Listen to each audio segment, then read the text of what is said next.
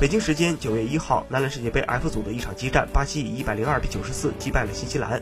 F 组很不好打，除了今天的两支球队，还有希腊和黑山两支强队。要想出线，只能虎口夺食。